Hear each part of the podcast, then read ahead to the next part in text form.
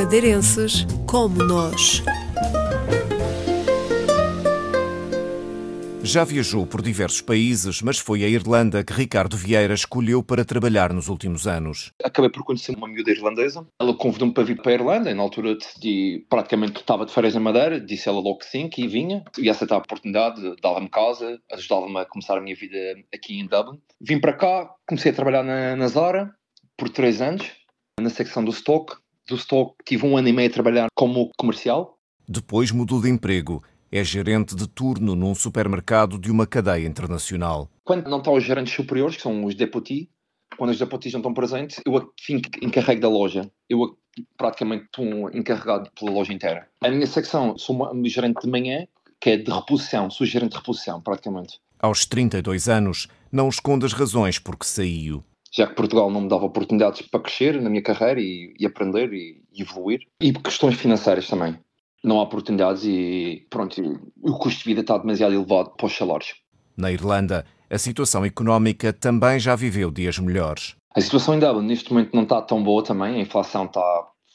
os preços estão a aumentar imenso, as rendas são caríssimas, mas pronto, se mesmo assim ainda consegue ser proporcional os salários, o salário mínimo comparando custo de vida, uma pessoa consegue viver e poupar, poupar alguma coisa ainda. Consegue ter condições de vida, comparando com Portugal, claro. Além disso, há emprego, diz Ricardo Vieira. O que não falta trabalho neste país, graças a Deus.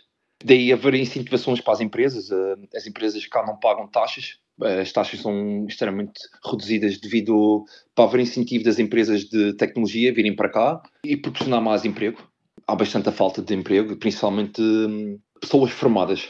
Além que o Dublin, eh, a Irlanda, facilitou a faculdade mesmo para começar a aumentar o número de pessoas licenciadas no país. Mas a vida é interessante. A cerveja, principalmente, a cerveja whisky. É, é pubs. É uma cidade muito conhecida pelos pubs. Grande parte do turismo é mesmo direcionado para pubs, visto que a Irlanda foi o primeiro país do mundo que criou o conceito de pub.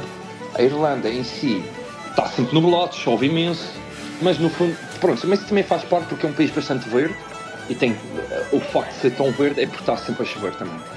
Não há muitos madeirenses na Irlanda e mesmo portugueses são poucos. Quem vive naquele país tem de se misturar com outras culturas, algumas bem nossas conhecidas. É o país com a maior comunidade brasileira. Praticamente podemos falar português em qualquer parte da cidade. Acho que é uns 74 mil, santo um erro, brasileiros no país. Ricardo Vieira procura manter-se a par do que se passa na Madeira através das redes sociais. Sente falta da família e dos amigos.